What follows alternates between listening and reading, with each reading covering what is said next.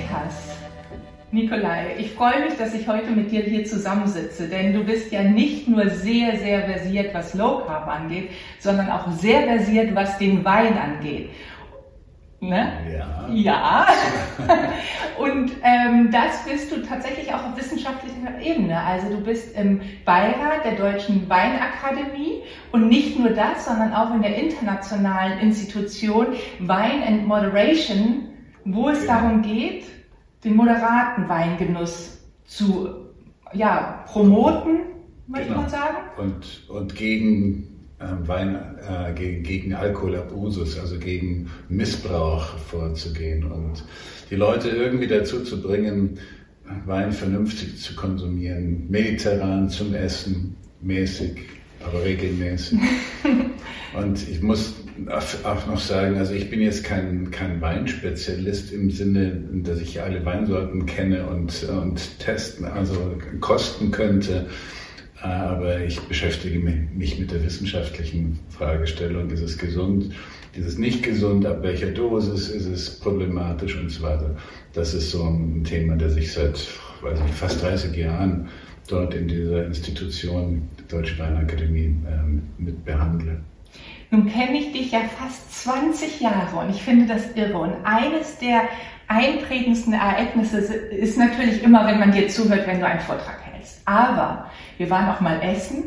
Ich war knappe 20 Jahre jünger von heute und du hast Weine zurückgehen lassen, weil sie einfach nicht deinen Ansprüchen reichten. Und zwar, weil sie zum Essen nicht passten. Und das fand ich damals irre interessant, weil ich gar nicht so viel Unterschiede im Wein kannte. Aber für dich ist das schon lange eine Leidenschaft, oder?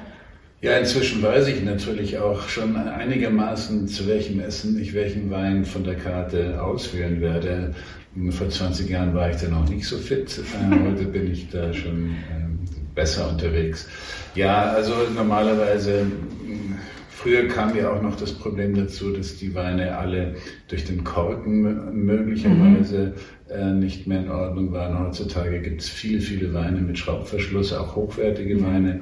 Wir haben heute zum Beispiel hier einen meiner Lieblingsweißweine ähm, äh, aus dem Kamptal in Österreich, ein Göller Veltliner, äh, ein toller Wein, ähm, auch nicht gerade der billigste und mit Schraubverschluss und auf, auf die Weise kann man also das Korken des Weines äh, vermeiden, sodass hier viel seltener irgendwelche Fehlgerüche oder Geschmäcker auftreten.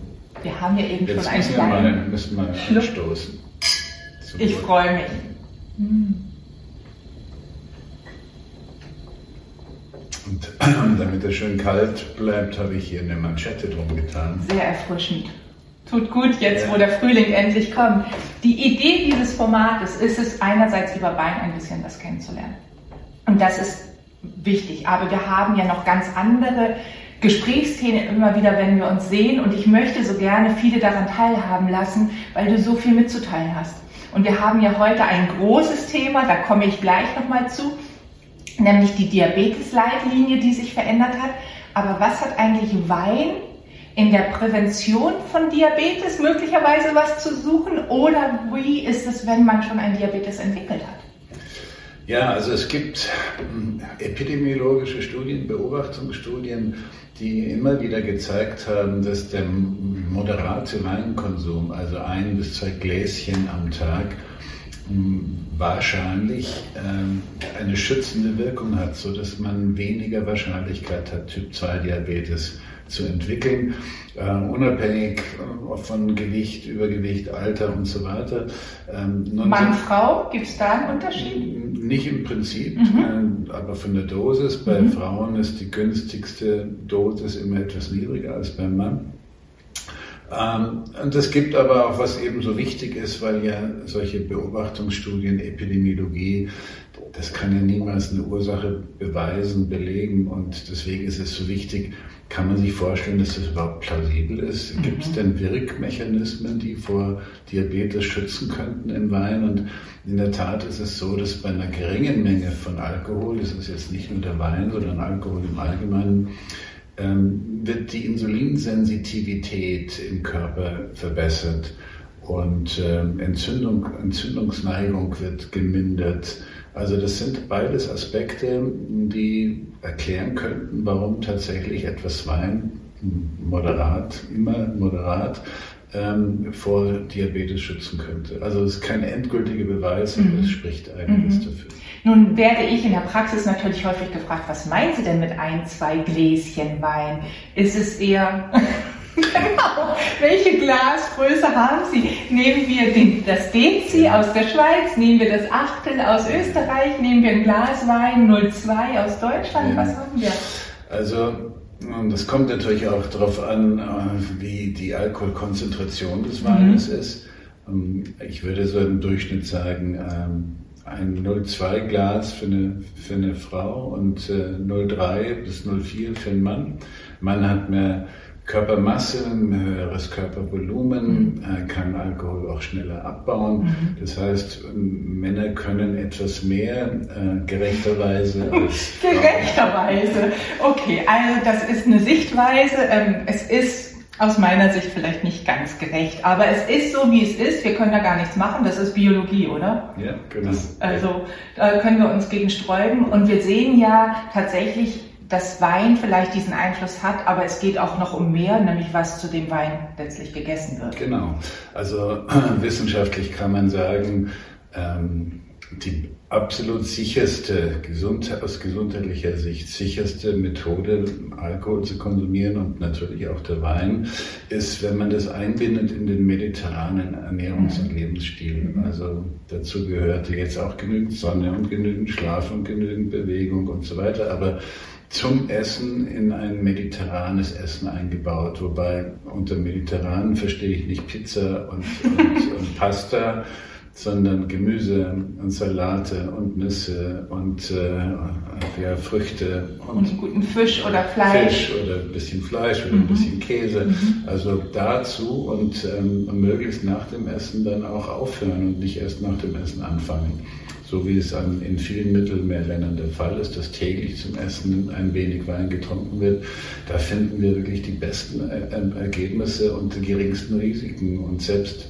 das immer wieder diskutierte Krebsrisiko ist da eigentlich äh, in, bei dieser Art und Weise des Genusses nicht zu finden. Ja, wir merken schon, da geht es richtig los. Wir können über ganz viele Themen jetzt sofort reden. Es ist ja tatsächlich so, dass wir in der Prävention also was machen können. Wie ist das denn eigentlich, wenn man einen Diabetes hat und vor allen Dingen, wenn man eine Begleiterscheinung hat beim Diabetes, nämlich die sogenannte Leberverfettung? Ja. Ist es dann immer noch so oder ändern sich dann die Empfehlungen?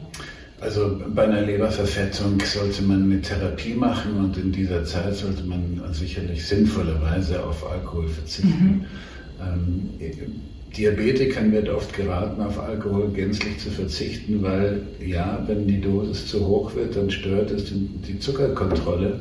Ja. Und dann gibt es ein Risiko für Unterzucker und dann gibt es also eine ganze Reihe von Problemen. Deswegen ist das durchaus berechtigt, wobei ich sagen würde, das Gläschen Wein wird auch dem Typ 2 Diabetiker, vor allen Dingen, wenn er gut eingestellt ist, nicht schaden, eher nutzen. Aber vor allen Dingen ist es immer die Dosisfrage. Und wenn die Dosis zu hoch wird, dann gibt es garantiert eher Probleme als Nutzen. Die Dosis pro Tag oder pro Woche? Also dann ist ja die nächste Frage. In der Praxis höre ich dann, Frau Niemeyer, kann ich denn nicht die Menge pro Tag sparen für den Freitagabend und dann trinke ich einfach ja. zwei, drei Gläschen mehr? Was denkst du? Ja, also, Was weißt du? Äh, Alkohol hat akute und Wein hat akute Wirkungen. Mhm. Ähm, so wie ein Medikament. Wenn du Aspirin nimmst, hat das akute Wirkungen. Und Du würdest wahrscheinlich auch nicht äh, sagen, ich hebe mir jetzt meine sieben Tabletten Aspirin fürs Wochenende auf, sondern äh, wenn ich für, Kopf, für einen Kopfschmerzen leide, dann werde ich die äh, wahrscheinlich jeden Tag nehmen oder eine, eine, gewisse Zeit. Nein, es macht sicherlich am meisten Sinn und da gibt es auch Studien dazu, die das, das sogenannte Trinkmuster ja. in Zusammenhang setzen mit, mit Krankheitsrisiko. Und wir sehen durchgehend immer wieder, wer regelmäßig mäßig konsumiert, also möglichst die Alkoholmenge über die Woche gleichmäßig verteilt, der hat das geringste Risiko. Mhm. Ähm, und meine Empfehlung ist deshalb, weil Wein eben auch eine, eine, eine akute, günstige Wirkung hat in dieser geringen Menge, zum Beispiel, ich habe die Entzündungsminderung schon genannt oder die Insulinsensitivitätssteigerung oder die, den Einfluss auf die Blutfette, die günstigen Einflüsse auf die, auf die Blutfette. Bei einer geringen Menge hat es sogar eine leicht blutdrucksenkende Wirkung, äh, bei höherer Menge das Gegenteil. Oder die Gerinnungsneigung des Blutes wird gehemmt, also die Thromboseneigung wird gehemmt. Das sind alles akute Effekte, die sollte man auch täglich nutzen und ja. nicht äh, und nicht aufs Wochenende seine Dosis auf, aufheben, weil dann hat man nur negative Effekte. Mhm.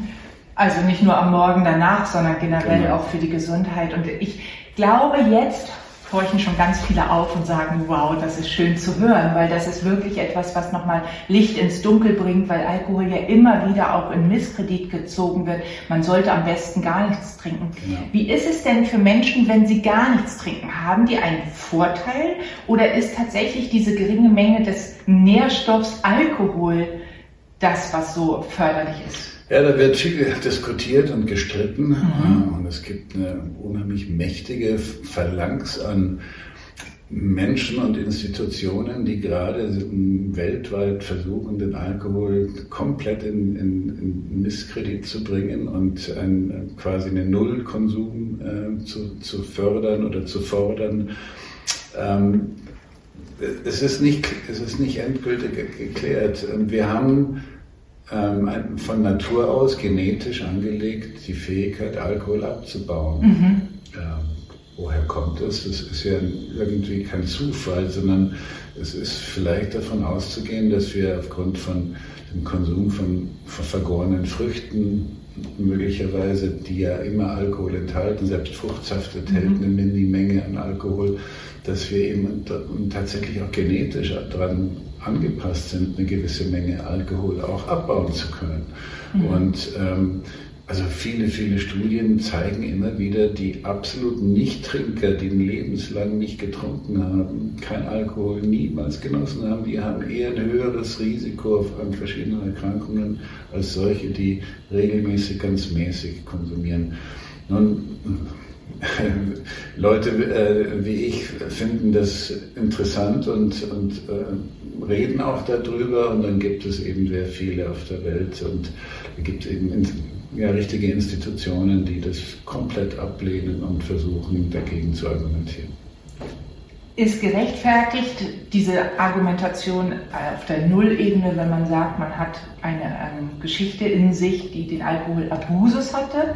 Aber das trifft ja Gott sei Dank nur für eine kleine Menge an Menschen zu. Und da müssen wir ganz klar unterscheiden, was ja generell immer wieder wichtig ist, wenn wir Aussagen treffen als Ernährungswissenschaftler oder in der Ernährungsberatung, über wen reden wir denn jetzt eigentlich gerade? Also reden wir über jemanden mit Vorerkrankung, reden wir über jemanden gesunden, reden wir über jemanden, der eine Vorgeschichte dieser Art hat oder jemand, der ganz frank und frei ist.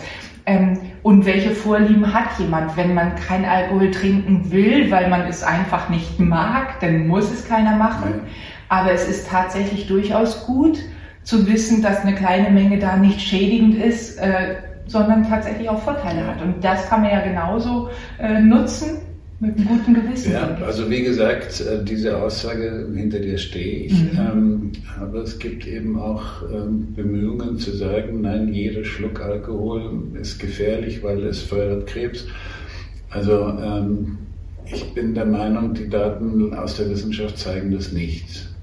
Und das ist ja genau deine Expertise. Also das, was du sagst, ist ja nicht eine Meinung, die du hast oder aus der Luft gegriffen, sondern du forschst ja immer nach Situationen, die man in der Wissenschaft findet, wer für wen ist eigentlich welche Aussage aussagekräftig und vor allen Dingen auch mit einer Evidenz. Und jetzt kommen wir zu dem spannenden Thema. Ich, ich muss dazu so, noch bitte. sagen, ich habe natürlich einen Interessenskonflikt mhm. durch meine Tätigkeit bei, bei der Deutschen Weinakademie.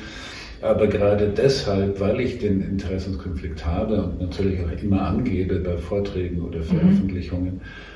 Umso kritischer versuche ich mir, gegenüber, mir selbst gegenüber zu präsentieren, damit man nicht in dieses in, in, in, in, äh, Verdacht gerät, eben ein Lobbyist zu sein und das zu erzählen, wofür man sozusagen bezahlt wird. Also, also ich versuche da immer besonders kritisch zu sein. Ich vermute, in dem Augenblick, wo man Aussagen über Ernährung trifft, kannst du ja Lobbyist für alles sein. Also in dem Augenblick, wo du pro Getreide sprichst, bist du der vielleicht aus der Landwirtschaft kommende Lobbyist oder wenn du Fleisch machst, bist du auch Lobbyist aus der Landwirtschaft, aber eben für andere äh, Gesellschaften. Also das lässt sich ja gar nicht vermeiden. Den Stempel setzt man ja ganz schnell auf. Gleichwohl finde ich, ist es so wichtig zu wissen, warum sagt der Mensch, also in dem Fall du oder irgendjemanden, dem man sonst folgen möchte, der was sagt, auf welcher Basis sagt er das denn? Also weil er das denkt und meint oder weil er unabhängige Wissenschaft dafür hat. Und das ist eben der große Unterschied in unserer Welt, finde ich, und ganz kritisch, also in unserer Lebensmittel- und Ernährungswelt, dass es so viele gibt, die eine Meinung kundtun. Ja. Also das führt uns ja direkt zu der neuen Diabetesleitlinie. Genau. Vielleicht darf ich eine kurz, kurz eine kleine äh, Anekdote oder eine kleine Geschichte im Hintergrund, für den mhm. Hintergrund erzählen. Ich bin zum Beispiel in den 80er Jahren 90er Jahren immer als Butterlobbyist bezeichnet worden. Warum? Weil mich von der Milchindustrie Verbände eingeladen haben, darüber zu erzählen, was denn die wissenschaftlichen Daten hergeben, ob Butter denn eigentlich jetzt wirklich ein, und gesättigte Fettsäuren wirklich ein Risiko sind für Herzinfarkt, für mhm. Herz-Kreislauf-Erkrankungen. Und ich war damals in der Forschung an diesem Thema tätig und meine Forschungsergebnisse waren, nein, das ist kein Risiko also nicht nur meine eigenen Ergebnisse, sondern die, die ich weltweit gesammelt hatte. Darf ich dich kurz mal fragen, ja. wann das war? Angefangen habe ich 1979, die ersten Veröffentlichungen, die ersten Vorträge dazu 1980 und sofort ging, wurde ich äh, ja, diskreditiert und in, in den Lobbytopf geworfen. Ich würde nur das erzählen, weil ich dafür bezahlt würde. Und wurdest du dafür bezahlt? Äh, ja, zunächst mal habe ich, habe ich mir die Erkenntnisse vorgetragen, ohne dass mir bekannt war, dass es solche Lobbys überhaupt in Deutschland gibt. Äh, äh, natürlich kommen die Leute dann und sagen, es ist ja interessant, äh, was du da schreibst. Könntest du das bei uns mal auf der nächsten Mitgliederversammlung vortragen? Und mhm. dann freue ich mich und sage, natürlich mache ich das.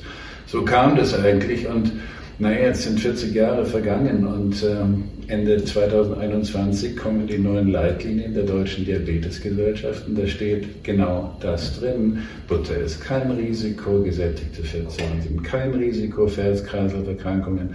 Und da denke ich mir wahnsinnig, 40 Jahre lang ist das her und, und Jahrzehnte wurde ich dafür diskreditiert, nur weil ich gesagt habe, was ich an wissenschaftlichen Daten gesehen habe. Das ist ja auch das, was in den letzten zwei Jahren hast du sehr viel also publiziert. Muss ich gleich einen Schluck ja. äh, gerne. Mhm. Ich trinke immer zwischendurch schon mal, weil eigentlich mag ich Feldliner bisher heute, also gar nicht so gern. Wir haben ja im Vorgespräch gesagt, okay, ich bin da mal offen für. Er ist tatsächlich viel besser als alle die, die ich kenne. Ja, ich trinke keine schlechten Wein. ich weiß, deswegen habe ich dir auch vertraut. Also es war, ähm, es ist ja so, dass die letzten zwei Jahre eigentlich von dir, korrigiere mich, wenn das längere Zeit auch ist, aber sehr viel publiziert wurde, sowohl in den öffentlichen Zeitungen, also Laienpresse sage ich jetzt mal, genauso wie in der Fachpresse. Und eines war ja, ein großes Thema sind ja die gesättigten Fettsäuren gewesen. Ich möchte das an dieser Stelle auch nochmal betonen, weil das ist ja auch etwas, was in den Diabetesleitlinien jetzt gänzlich neu ist. Aber wir werden dazu noch einen weiteren umfangreichen ähm, Dreh machen, weil das ist okay, gut. heute Diabetesleitlinien. Wir sagen 21.12.2021. Wir konnten unseren Augen nicht glauben, die Pressemitteilung kam raus. Und zwar hieß sie Abnehmstrategien an individuellen Vorlieben ausrichten. Und das von der Deutschen Diabetesgesellschaft. Genau, und, und im Untertitel stand sogar irgendwie Low Carb ist auch okay. Ja, Low Carb und Mahlzeitenersatz und auf einmal sind wir völlig offen für alles aus Sicht der Deutschen Diabetesgesellschaft und wir ähm, konnten unseren Augen nicht trauen, oder? Genau. Also Wann?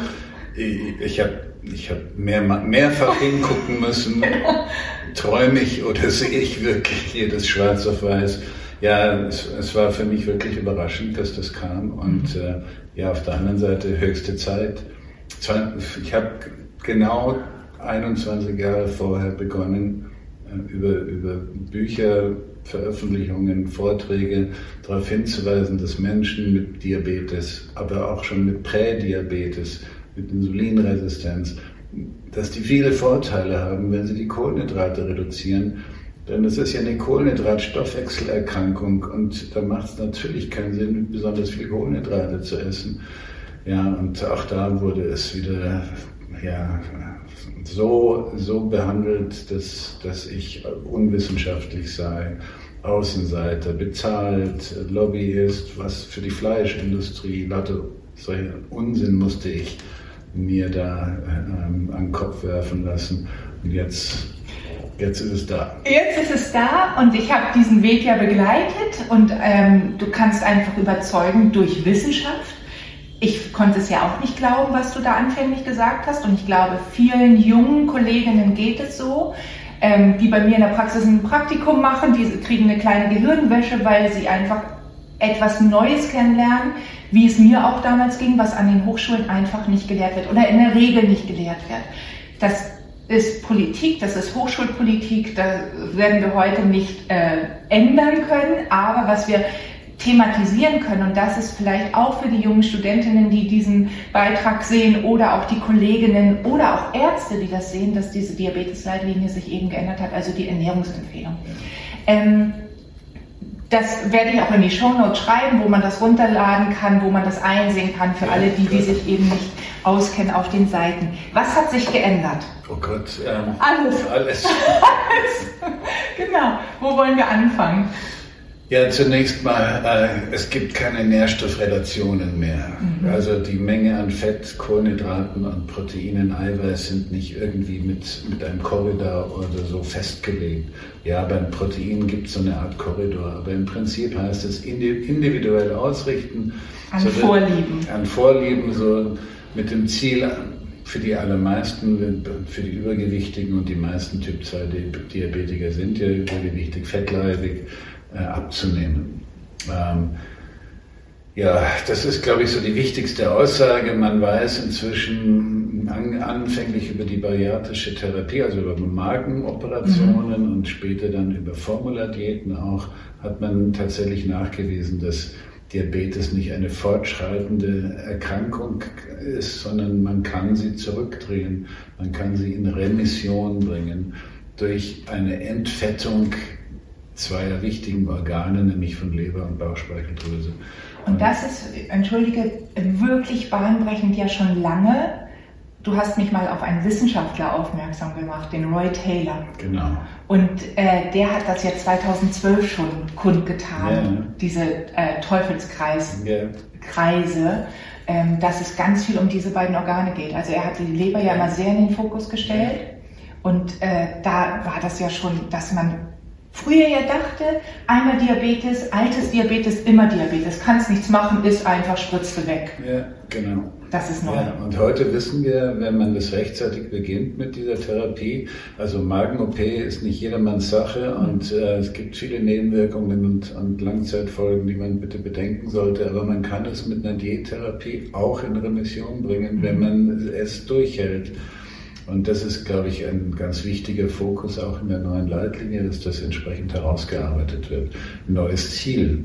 Man kann dem Patienten sagen, du hast eine Chance, Mhm. Das ist dein Ziel, versuch es zu erreichen. Genau, und dann kommen ja die Diabetesberaterinnen in den diabetologischen Praxen sehr ins Spiel, die das eben umsetzen können, langfristige Betreuung zu haben. Dann kommen wir als Ernährungsberaterin niedergelassen mit den Internisten oder Hausärzten auch ins Gespräch und sagen, wie, wie kann man das eigentlich aufbauen? Gerade das Langfristige, ja. denn das, ähm, was wir ja erreichen müssen, ist diese Langfristigkeit, den langen Atem zu haben.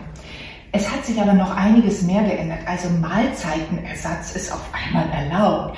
Ähm, das war, ist ja für uns Ökotrophologinnen immer noch so, dass das äh, rote Tuch ist ja Mahlzeitenersatz, also Formula-Diät oder man mag es einfach mal landläufig nennen, Eiweißshakes. Ja, Formula-Mahlzeiten, Eiweißshakes, wobei viele der, äh, der sogenannten Eiweißshakes gar nicht vor allen Dingen Eiweiß, sondern Kohlenhydrate enthalten. Mhm. Dann muss man genau auf die, auf die Liste gucken. Ähm, es ist sogar noch stärker ausgedrückt. Es steht drin, ganz klipp und klar, schwarz und schwarz auf weiß, als Therapieziel abzunehmen, abzuspecken, äh, sind Formula-Diäten überlegen. Genau. Also in den vergleichenden Interventionsstudien war tatsächlich, und das wollte man ja auch nicht wahrhaben, schnitten die am besten ab. Also wenn man Low Fat, Low Carb und eben zum Beispiel die Formula-Diäten verglichen hat, waren sie am besten. Ja. Und das durfte doch nicht wahr sein. Das durfte nicht das wahr sein. Das ist eigentlich seit Jahren in der Wissenschaft äh, zu sehen, zu mhm. erkennen. Aber es gab so viel Widerstand dafür. Äh, äh, so, und jetzt endlich ist es durch. Ja, also wir dürfen es offiziell empfehlen, weil es in den Leitlinien ist. Ja. ja. Ähm, wir dürfen beispielsweise sagen, äh, Low Carb ist in Ordnung. Wir lesen auch in den, in den Leitlinien, dass Low Fat, was ja so lange jetzt da drin war und wo man sagt, okay, Low Fat hält man vielleicht mal zwei, drei Wochen aus und dann bringt der Körper ein Jahr wieder zum fettreichen Essen. Das ist ja auch etwas, was also was mit Lebensqualität überhaupt nichts zu tun hat, für in den meisten Fällen. Ich kann natürlich nicht für alle sprechen, aber Lebensqualität bedeutet ja auch sich satt essen. Und das schafft man mit Low Fat so schlecht, weil wir ständig Hunger haben. Ja, es ist ja auch so, Low Fat heißt ja kohlenhydratreich. Mhm. Und ähm, ich, ich weiß nicht, ich kann, es sind unzählige Studien, die in den letzten 30 Jahren veröffentlicht wurden, die gezeigt haben, dass das für einen Diabetiker einfach ein Problem ist, so mhm. viel Kohlenhydrate zu essen. Low Fat High Carb, äh, weil es den, den Fettstoffwechsel massiv verschlechtert, gerade bei den Diabetikern. Also es steht ja auch jetzt Gott sei Dank drin, Low Fat ist nicht mehr zu empfehlen. Ja. Und äh, ja, auch da kann ich nur sagen, Gott sei Dank, lange hat es gedauert, aber endlich ist es da. Was für ein Paradigmenwechsel. Wir, also das kann man, äh, wir freuen uns nach wie vor. Ähm, auch intermittierendes Fasten, also wenn man jetzt die Mahlzeitenfrequenzen sich anschaut, ja. äh, kenne ich Menschen, die lieben intermittierendes Fasten. Ich glaube, du ich auch, auch, ne? Du auch. Aber ähm, bevor intermittierendes Fasten modern wurde, habe ich es einfach gemacht, weil das mein Körper mir so signalisiert hat. Ich habe in der Früh keinen Hunger, warum soll ich frühstücken? Es ist so, ne? Und früher wurde man so genötigt zu frühstücken. Man muss was essen. Und dann auf einmal ist es jetzt der Freibrief. Endlich hat das Baby einen neuen Namen und ja. das geht auch durch alle Gazetten. Was ist da wissenschaftlich dran? Was kann intermittierendes Fasten jetzt am Beispiel Diabetes?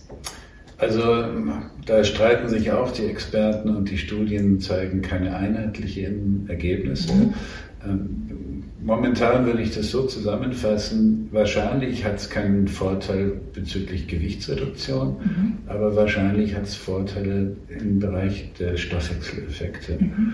Ähm, da sieht man schon so Hinweise, dass es günstiger ist. Äh, eigentlich ist es wahrscheinlich sogar günstiger zu, zu frühstücken und abends nichts zu essen. Mhm. Aber das ist natürlich auch eine Frage der, der, der sozialen Einbettung. Mhm. Für mich ist es völlig unvorstellbar, abends nichts zu essen, insbesondere wenn ich im Kreise meine, meine Lieben sitze und äh, auf das Abendessen verzichten sollte, das geht irgendwie gar nicht. Dann haben wir die Langfristigkeit wieder nicht. Ne? Also dann haben wir etwas, was man mal aushält, weil es irgendwie gut sein soll, in der Theorie, aber der Praxisbezug ja. ist nicht da. Ähm, wenn es wahrscheinlich gut ist und wahrscheinlich auch den Stoffwechsel gut ist, dann sprichst du ja immer von dem Kohlenhydratstoffwechsel und dem Fettstoffwechsel. Fettstoffwechsel. Diese beiden. Ja, oder ähm, solche Mechanismen im Körper, Apoptose, also dass, dass kranke Zellen besser ab, abgearbeitet mhm. werden. Äh, in, in der Art verschiedenste Aspekte sprechen so ein bisschen schon dafür, dass es wahrscheinlich Vorteile hat. Letztlich kann man aber auch sagen, für Menschen, die jetzt gerne mehrfach am Tag essen, also nicht in diesem acht Stunden Zeitfenster, sondern vielleicht auch das klassische Drei-Mahlzeiten-System haben, dass sie sagen, ich esse irgendwann, wann ich den ersten Hunger habe, mein Frühstück, dann kommt zeitverzögert Mittag und dann noch eine Abendmahlzeit, spricht auch nichts gegen. Nein, spricht nichts dagegen, aber interessant, also interessant, ähm, ich glaube, es schon sehr sinnvoll ist, dass man lange eine wirklich versucht, eine möglichst lange Essenspause mhm. einzulegen. Ja. Dann kommt der Körper auch wieder in die Fettverbrennung. Dann wird die Leber wieder äh, sein, den Zucker abgeben ans Blut für die Hirnarbeit, so dass die Leber auch wieder beladbar ist mit Kohlenhydraten, wenn man wieder welche essen sollte. Ja, also eine lange Essenspause hat ganz viele Vorteile. Und die sollte man auch nutzen, auch wenn man dreimal, drei Mahlzeiten am Tag zu sich nimmt, ja. kann man das hier auf eine engere äh, auf einen engeren Korridor konzentrieren. Richtig, und ähm, also das ist richtig im Sinne von meiner Erfahrung auch. Ich habe in der Praxis Patienten, die mögen das eine oder das andere. Beides ist recht. Insgesamt geht es tatsächlich um die Kohlenhydratreduktion, egal ob man hier zwei oder drei Mahlzeiten ja. isst. Oder, und das muss ich dich jetzt einfach fragen, ist, wenn man denn Intervallfasten macht, die Kohlenhydratmenge egal? Weil das hört man auch manchmal. Dann kann ich essen, was ich will. Ja, ähm, diese Modelle gibt es. Wie gesagt, die Studienlage ist bisher nicht, nicht eindeutig. Mhm. Ähm, aber ich kann nur an einen Aspekt erinnern. Ähm, Kohlenhydrate werden ja nach dem Essen in, unsere, in die speziellen Speicher eingelagert. Mhm. Und wir haben zwei Speicher für Kohlenhydrate. Das sind die Muskeln und das ist die Leber. Mhm. Die Leber gibt Kohlenhydrate immer wieder ab. Immer wenn wir nichts essen, muss das Hirn versorgt werden, insbesondere in der, in der Nacht muss mhm. das Hirn versorgt werden für die Hirnarbeit. Und das gelingt äh, durch Energie, die das Hirn dem Blut entnimmt, Glucose. Und damit der Blutzucker nicht abrauscht und man in den Unterzucker fällt, gibt die Leber immer wieder Zucker aus ihrem Vorrat ab ins Blut. So entleert sich die Leber. Die kann man also wieder beladen. Diesen Tank kann man am nächsten Tag wieder füllen. Die, die Muskeln werden in Ruhe nicht entladen. Die müssen durch körperlich intensive Arbeit erst entladen werden. Und wer macht das schon heute? Also insofern ist es, glaube ich, für jeden wichtig, mal darüber nachzudenken, muss ich denn mehrfach, mehrfach am Tag Kohlenhydrate tanken, obwohl meine Muskeln die gar nicht verbrauchen. Das würde man beim Auto auch nicht machen, oder? Man fährt nicht an die Tankstelle, wenn der Tank voll ist. Nein, und jetzt schon gar nicht mehr, wo der Spritpreis so hoch ist. Genau. Vielleicht sollte, aber das ist noch ein anderes Thema, die Kohlenhydrate teurer werden. Wir haben ähm, tatsächlich noch mehrere Punkte. Also auf einmal ist auch das Eiweiß freigegeben. Also du hast anfänglich schon gesagt, die Nährstoffrelation ist. Es gibt keine mehr. Das heißt, für alle, die, die mit Nährstoffrelation nichts anfangen können, das Verhältnis von Kohlenhydraten zu Fetten zu Eiweißen ist freigegeben und lange Zeit wurde ja auch immer die Eiweißmenge sehr, sehr gedrosselt. Ja. Unter anderem wegen der eingeschränkten Nierenfunktion als Argument, was es lange Zeit gab, was aber innerhalb der Unterleitlinie ähm, der DDG auch schon lange aufgehoben worden ist. Aber jetzt ist es auch in den offiziellen Empfehlungen der Deutschen Diabetesgesellschaft ja. nicht mehr vorhanden. Ja, also es hat ja auch noch sozusagen ein Vorspiel. Jahrzehntelang hat die Lehre gesagt, äh, zu viel Protein macht eine gesunde Niere kaputt. Ja. Und wenn man dann als Diabetiker ist und eine, wahrscheinlich eine kaputte Niere hat, dann muss man eben sehr reduzieren. Also beides ist offensichtlich nicht ähm, korrekt. Es gibt keinen Hinweis darauf, dass eine gesunde Niere durch einen höheren Proteinanteil krank wird. Und in den neuen Leitlinien steht schwarz auf weiß, es hat keinen Vorteil, die, die Proteine extrem runterzufahren. Hat man sogar den Nachteil, dass man mit, mit hoher Wahrscheinlichkeit Muskulatur abbauen wird. Äh, und das ist ein eigenes Thema und eine eigene Volkskrankheit inzwischen. Sarkopenie, also mhm. der, der übermäßige krankhafte Abbau von Muskelmasse. Muskeln sind auch ein, ein Organ, die Hormone produzieren, die im Austausch, im Dialog sind mit anderen Hormonen, die ganz wichtig sind, um uns gesund zu erhalten. Und Muskeln muss man erhalten, bis ins hohe Lebensalter erhalten. Und das geht halt nur, indem man ähm, äh, den Reiz setzt für, Muskel, für die Muskul Muskulatur, sich zu erhalten. Das ist Krafttraining, also Widerstandstraining. Und dann muss man den Baustoff liefern, um den Reiz auch zu erfüllen. Und das ist das Eiweiß, das Protein. Also ähm, ja, aber das ist, das ist vielleicht noch mal ein eigenes Thema. Absolut. Und wir können uns noch mal freuen, weil wir ja sehr, sehr, sehr gerne essen und sehr gerne auch gut essen und sehr gerne satt sind, um uns auch anderen Themen zu widmen, also ein gutes Bauchgefühl haben und da ist Eiweiß so wichtig. Und wenn wir jetzt uns nochmal in, in eine Therapie hineindenken, also wenn man ein Diabetiker ist oder ähm, eine langfristige Therapie machen muss, wie wichtig ist es dann satt zu sein? Und da hat Eiweiß ja auch einen klaren Vorteil. Also auch nochmal ganz physiologisch hat es einen Vorteil für den Muskelaufbau und für alles, was unser Immunsystem angeht. Aber auch tatsächlich, dass man sagt, ich kann jetzt auch mal nicht essen. Genau.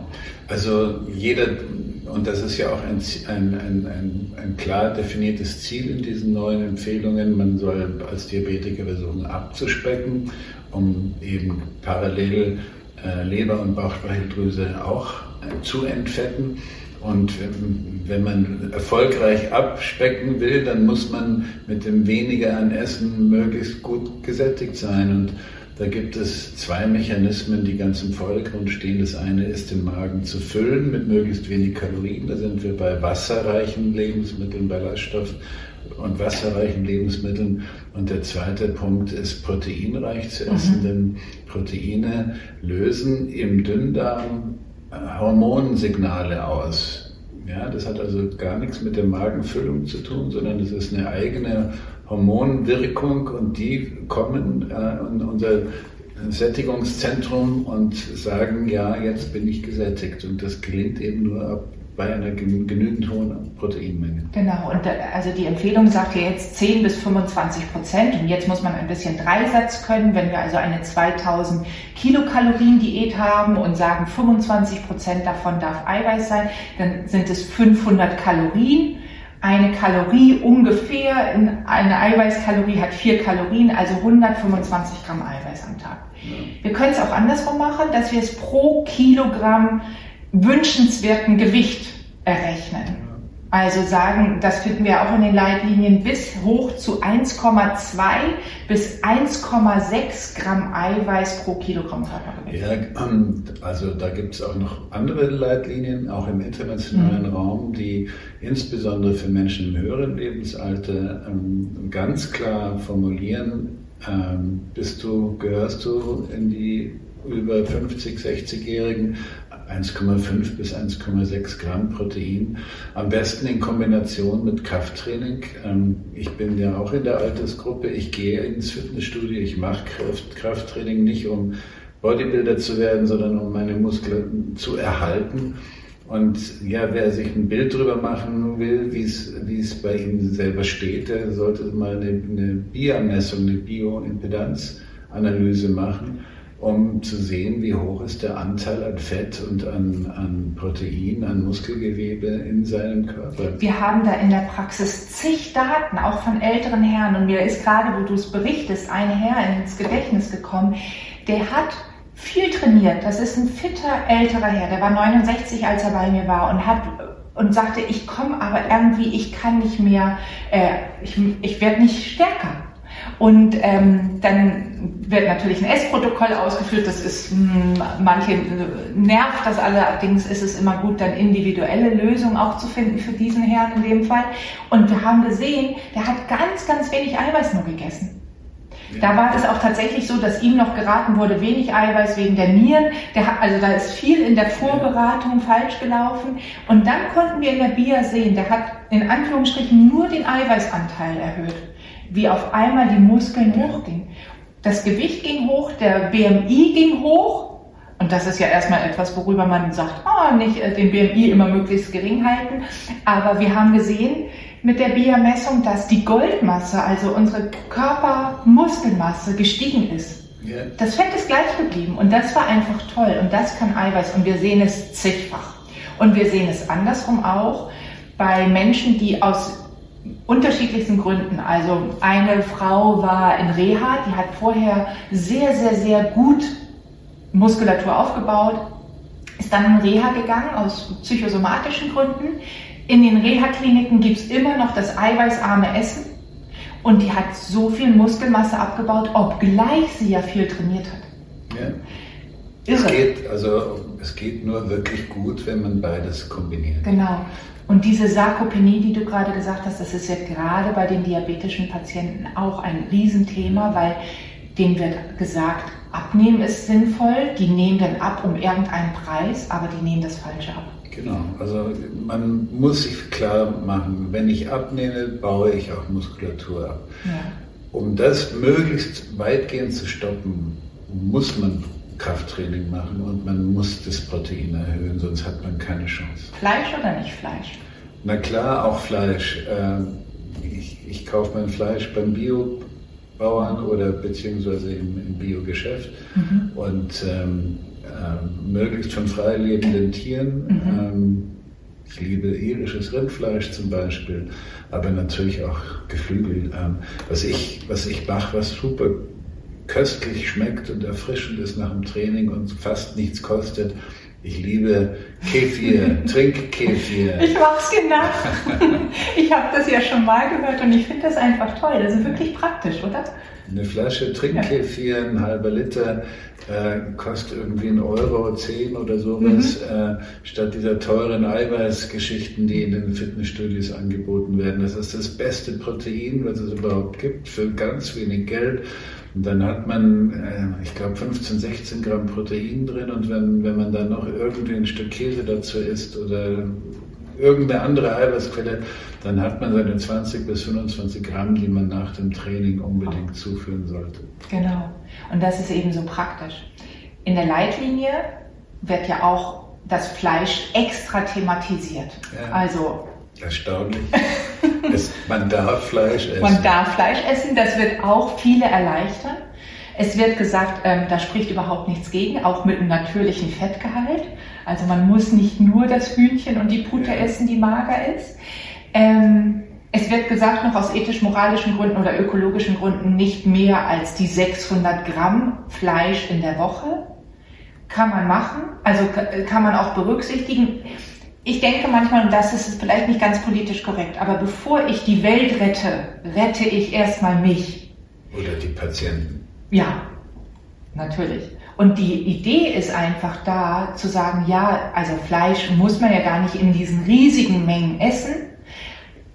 Aber wenn das jemand machen möchte, ich persönlich mache das auch gar nicht, aber wenn man das machen möchte, und solche Patienten habe ich ja auch da, dann geht es ganz schnell um, welche Qualität esse ich und was esse ich auch dazu.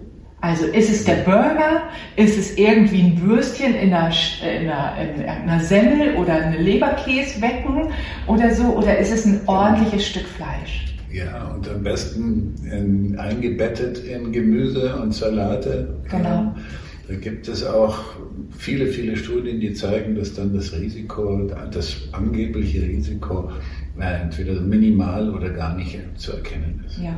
Also auch für Krebs beispielsweise, für Dickdarm-Endkrebs oder so. Also das ist, ähm, das sind alles Daten. Der Herr Ströhle hat da ja auch tolle, mit dem Herrn Ströhle hast du ja auch viele Artikel geschrieben und der hat das ja auch nochmal einmal in einer Arbeit, die ist jetzt auch schon viele Jahre her, äh, nochmal sehr deutlich gemacht, über was reden wir eigentlich, wenn wir über Fleisch reden, nämlich hohe Qualität, über was, äh, worüber muss noch gesprochen werden, nämlich was noch mit auf dem Teller liegt. Genau. Also das ist ganz entscheidend. Und dann ist auf einmal auch noch die gesättigten Fettsäuren, also der Bacon. Ist der auch noch frei? Ja, Butter ist freigesprochen, äh, Speck ist freigesprochen. Ähm, ja, ich kann jedem nur empfehlen, die Leitlinie downloaden, äh, aus dem Internet runterladen und sich äh, übers Bett hängen. also das ist in der Tat so, weil es ist so erfreulich. Und vielleicht noch die letzte Sache auch zum Thema Brot. Also Brot ist ein ja, der Deutschen liebstes Lebensmittel. Die Mengen, die konsumiert werden, sind groß. Es ist nicht die Ursache für den Diabetes, aber es ist eines der Bestandteile, die im Brot sind, nämlich die Kohlenhydrate. Die sind ja eine Ursache dafür. Auch da gibt es wieder eine tolle Arbeit von dem Herrn Ladwig jetzt mit dem neuen Modell, dem Kohlenhydrat-Insulin-Modell. Aber wir können so vieles besprechen. Wir haben aber uns auf ein Gläschen Wein verabredet und nicht auf die Flasche. Sprich, ähm, wenn wir jetzt nochmal darauf kommen, das Brot. Welches Brot kannst du empfehlen? Ja. Welche, worum geht es da? Auch da hat die Leitlinie mit, mit diesem alten Mythos endlich Schluss gemacht. Dass Vollkornprodukte äh, langsam ins Blut gehen und einen flachen Blutzuckeranstieg bewirken für Diabetiker und, und nur die bösen Weißmehlprodukte eben äh, so schädlich sind, weil sie so, so schnell ins Blut und so stark ins Blut gehen. Die Leitlinie macht mit diesem längst bekannten Quatsch endlich Schluss und sagt, Vollkornprodukte wirken genauso wie Weißmehlprodukte, sofern sie vermahlen sind. Mhm. Und da heißt es so schön, wenn man ganze Körner isst, ähm, dann hätte es einen, einen vorteilhaften Effekt. Ich würde noch gerne ergänzen mit einer Fußnote, am besten nicht kauen, mhm. vollen Körner, weil dann werden sie gar nicht resorbiert, dann fallen sie in die Toilette und dann hat man gar keine Blutzuckerwirkung. Ja. Okay, also da ähm, weiß nicht, ob das jetzt auch so viel Anklang findet, äh, Körner ungekaut zu schlucken. Manche mögen sich an einen Huhn erinnern. Ähm, Darf ich dazu noch was sagen? Also, da gibt es eine Passage, ich konnte es kaum glauben, als ich das gelesen habe, da steht, Diabetiker, interessanterweise normalgewichtige Diabetiker sollen bitte nicht so viel ähm, ähm, ähm, Kartoffeln, Reis und Getreideprodukte zu sich nehmen. Ha? Hallo? äh, interessanterweise übergewichtige Diabetiker, für die ist das nicht formuliert, aber für die trifft es natürlich umso mehr zu. Ja, richtig. Vielleicht auch nochmal, um so Daten zu nennen über den Diabetes. Wir haben viel, also wir haben hier eine, das ist eine echte Pandemie, die wir schon seit vielen Jahren haben. Wir haben laut IDF mehrere Millionen, über sechs Millionen Diabetiker in Deutschland. Wir haben über eine Million Menschen mit Prädiabetes. Moment, das sind aber nur die diagnostizierten. Richtig, genau. Es laufen ja noch ein, zwei Millionen äh, durch Deutschland, die überhaupt keine, nicht ahnen, dass sie Diabetes genau, haben. Und ja. Wir erwischen in unserem Leberfastenkonzept mit dem Fettleberindex, wir erwischen so viele Leute, die erstmal aufgeschreckt werden, Moment, da stimmt was nicht und gehen zum Diabetologen und der stellt fest, ja, heftiges, heftiger Diabetes bereits. Sag bitte was zum Fettleberindex, weil ich vermute, das ist nicht allen bekannt, was das ist. Ja, das ist so ein, ein, ein Tool, also ein, ein, ein Rechner, ein Wahrscheinlichkeitsrechner, mit dem man abschätzen kann, ob man eine nicht-alkoholische Fettleber hat. Und wenn man eine nicht-alkoholische Fettleber hat, ist man auf dem Weg zum Diabetes. Das ist also ein ganz wichtiges Instrument, um frühzeitig äh, sein Risiko abschätzen zu können. Und das ist ein, ein Rechner, der auf vier hm, Werten beruht, ähm, den Teilenumfang, den Body Mass Index, und zwei Laborwerte. Der eine Laborwert heißt Triglyceride, das ist ein Standardwert, Blutfette. Mhm. Und der, der, zweite Laborwert sind, ist ein Leberwert, der heißt GGT, Gamma-GT oder GGT. Und diese vier Werte muss man eingeben. Das ist eine Excel-Tabelle im Prinzip, aber auf unserer Seite leberfasten.de, also mhm. www.leberfasten in einem Wort.de de oder com. Da ist der auf, der auf der Startseite, wenn man das ein bisschen nach unten rollt, sieht man, berechnen Sie Ihren. Machen Sie den Test halt. Machen Sie, Machen den, Sie Test. den Test. RFLI, Fettleberindex, mhm. und dann kann man das mal eingeben und wenn der Wert über 60 ist, dann ab zum Diabetologen und schauen, ob, äh, ob nicht schon Diabetes vorliegt. Richtig, und das ist ganz spannend. Also der ist kostenfrei, das kann man machen, wenn man auch seine Blutwerte vom Arzt gerade vorliegen hat. Den Bauchumfang kann man selber messen, den BMI kann man auf der Seite auch eingeben, indem man einfach sein aktuelles Gewicht und die Körpergröße. Also bitte, in manchen alten Quellen und im Internet steht immer noch aus dem Diabetes würde sich die Fettleber entwickeln. Mhm. Es ist aber tatsächlich genau umgekehrt.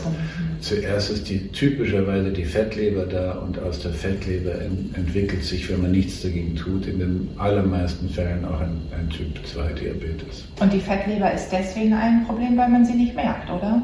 Genau, man Was? hat keine Symptome, die einzige, das einzige Symptom, was ich bei den Patienten erkenne, mit denen ich den FLI-Fettleberindex auch ermittle und wo er anschlägt, also wo er über 60 ist oder auch in diesem Graubereich ist, ist, dass die häufig über Müdigkeit plagen. Also dass sie nicht so richtig in Tritt kommen. Und dann ist natürlich das Vitamin D ein Thema. Ähm, gerade jetzt zu dieser Jahreszeit, Ende des Winters, wo man sagt, die Frühjahrsmüdigkeit tritt ein. Aber wir haben es auch das ganze Jahr über, dass Menschen einfach nicht auf die Beine kommen. Dafür gibt es natürlich viele Gründe, aber ein Grund ist auch tatsächlich die Leber. Genau. Und weil du Vitamin D gerade erwähnst, also es gibt viele Studien zum Thema Vitamin D äh, und es zeigt sich, dass die Vorteile der Vitamin D-Gaben, mhm. Supplemente tatsächlich nur nachweisbar sind bei Menschen, die auch wirklich einen Vitamin D-Mangel haben. Mhm. Wenn man schon bereits, wenn man ausreichend versorgt ist und zusätzlich Vitamin D nimmt, scheint das überhaupt keinen Zusatzeffekt zu haben, wie bei den meisten Vitaminen. Äh, aber es gibt eben speziell auch eine, eine Studie zur Frage Vitamin, Vitamin D und Diabetes. Also wenn man einen, einen absolut niedrigen Wert hat, mangelversorgt ist, dann hilft auch die Vitamin D-Gabe, um Diabetes vorzubeugen. Eines der Vorzüge von, äh, vom Vitamin D. Wie Aber das ist wieder, wieder ein, ein, ein weiteres Thema. Thema. Ähm, Würdest du beim Vitamin D, ich möchte diese, ähm, diese, dieses Thema noch da an der Stelle einmal aufgreifen, sagen, einmal die Woche eine Hochdosierung oder mehrfach, also täglich eine kleinere Dosierung? Also es spricht inzwischen doch einiges dafür, dass es physiologischer ist, täglich mhm. eine kleine Dosis zu nehmen und um Gottes Willen keine Megadosen. Mhm. Also es gibt manche Therapeuten, Ärzte, die auch 100.000, 200.000, 500.000 internationale Einheiten an Spritze geben. Absolut abzuraten davon. Mhm. Also es scheint physiologisch zu sein, täglich ein wenig in der Sonne zu sein oder täglich im Winterhalbjahr eine entsprechend niedrigere Dosis zu supplementieren. Und wenn man da, da geht es nämlich darum, auch Haut zu zeigen. Deswegen ist der Sommer so entscheidend ja, für diese genau. Phase der, des Vitamin Ds über das Sonnenlicht. Ähm, jetzt haben wir, also ich muss noch eine Zahl ergänzen. Du hast gerade gesagt, wie viele kennen das noch nicht, den Diabetes? Es sterben laut IDF auch um die 150.000 Menschen pro Jahr in Deutschland mit und an den Folgen eines Diabetes. Also das muss man sich mal vorstellen, das sind mehrere hundert pro Tag. Ja. Und das ist eben das, worum es auch hier geht bei diesem Thema, warum wir auch dieses Thema so in den Fokus nehmen müssen, weil eben präventiv viel gemacht werden kann, weil wenn der Diabetes vorliegt, wir ganz viel abpuffern können. Und da deswegen wir uns eben so freuen. Nun, nun wissen wir ja, dass die amerikanische Diabetesgesellschaft, die ADA, und auch die britische schon lange sagt, wir können gar keine Aussage treffen über die Kohlenhydratgabe. Das, was die nationale Versorgungsleitlinie für Deutschland auch schon 2013 gesagt hat. Also lange Zeit ist ja schon bekannt, dass diese Kohlenhydrate im Fokus stehen, dass die anderen internationalen Gesellschaften gesagt haben, wir können da gar keine Aussage machen, weil Studienlage sei nicht klar. Da würdest du wahrscheinlich jetzt widersprechen wollen. Ähm, warum glaubst du, hat das so lange gedauert in Deutschland? Ich glaube, entscheidend war, dass bei den früheren Leitlinienformulierungen eben auch eher äh, Wissenschaftler, Forscher älteren Semesters, die ihr Leben lang eine gewisse Lehre vertreten haben, mit beteiligt oder verantwortlich beteiligt waren und sich schwer getan haben, ähm, zuzugeben, dass das, was sie 20, 30, 40 Jahre lang gelehrt haben, möglicherweise falsch war. Mhm. Ähm, mir fällt auf, bei den neuen Empfehlungen sind auch offenbar relativ, oder das sind relativ viele junge Wissenschaftler dabei und das mag eben dann auch den, einen entscheidenden Unterschied gemacht haben, dass man hier sehr viel offener ist für die neuesten Daten. Neueste Daten. Ich muss aber noch gerne, ich würde gerne eine, eine massive Kritik vorbringen mhm. an diesen neuen Empfehlungen. Die sind sehr stark ausgerichtet auf das Thema Abnehmen mhm. als die entscheidende Therapie für, für die Ernährungstherapie für Typ 2 Diabetes. Aber wie viele Leute scheitern denn eigentlich beim Abnehmen? Oder sie nehmen ab und nehmen bald wieder zu. Das, was völlig fehlt, ist in, dieser, in diesen Empfehlungen, ist, welche Kostform kann ich denn eigentlich sinnvollerweise einsetzen oder empfehlen als Ernährungsberater, wenn die Leute eben nicht mehr abgespeckt sind oder sagen, ich habe es 20 Mal versucht ohne mich, ich mache das nicht mehr. Und da ist ja eigentlich der entscheidende Vorteil von Low Carb, von Low Carb Diäten, weil sie wirken im Stoffwechsel auch ohne abzunehmen. Mhm. Hat man die kompletten Vorteile, weniger Blutzuckererhöhung, weniger Blutfetterhöhung, also all die Leber das, kann entfetten. Die Leber kann entfetten, auch ohne abzunehmen. Mhm. Das ist in keiner Weise thematisiert. Und die Insulinsensitivität wird besser? Ja, da kommt dann noch das Thema Sport dazu, aber insbesondere man mhm. kann auch ohne abzunehmen selbst die Leber entfetten. Mhm. Und ähm, das ist eine große Lücke und das finde ich eigentlich sehr, sehr traurig. Auch der, es gibt auch jetzt eine neue Leitlinie ähm, zum Thema Fettleber. Auch da ist es nicht erwähnt.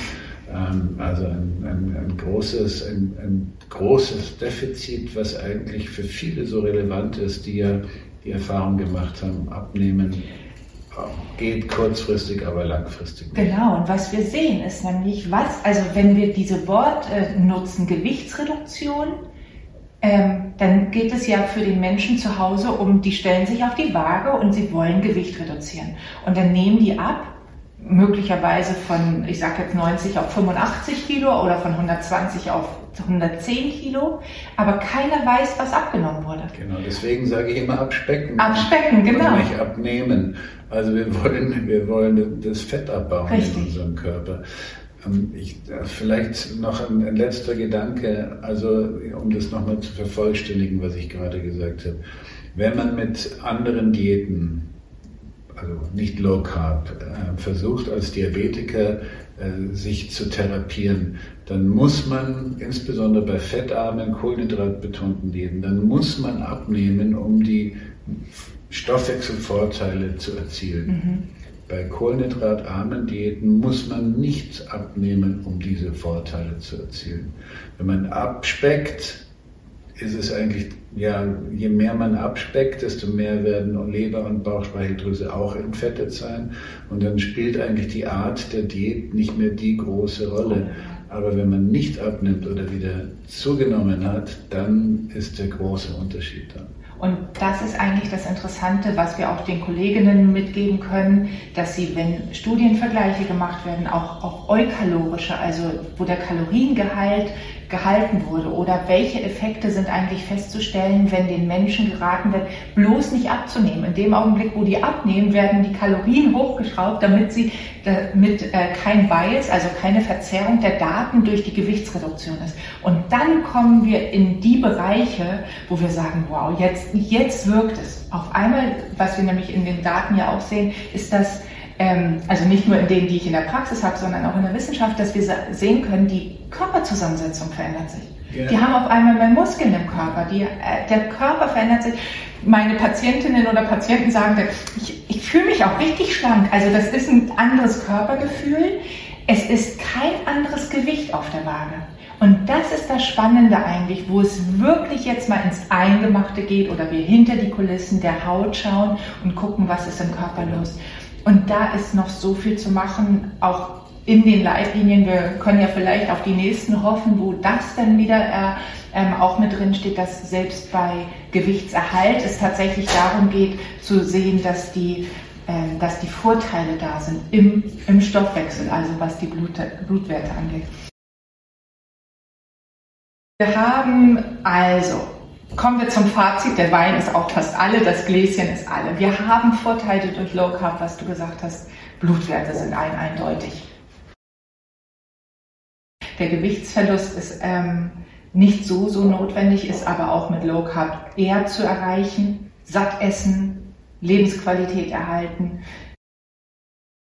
Wir können uns einfach weiterhin freuen, dass diese Leitlinien auf den Markt gekommen sind, dass es lange dauerte, dass wir Gott sei Dank die Geduld haben und wir freuen uns auf die nächsten Leitlinien, mal sehen, was da passieren wird. Und, und auf unser nächstes Gespräch. Ich freue mich auch. Vielen Dank, Nikolai.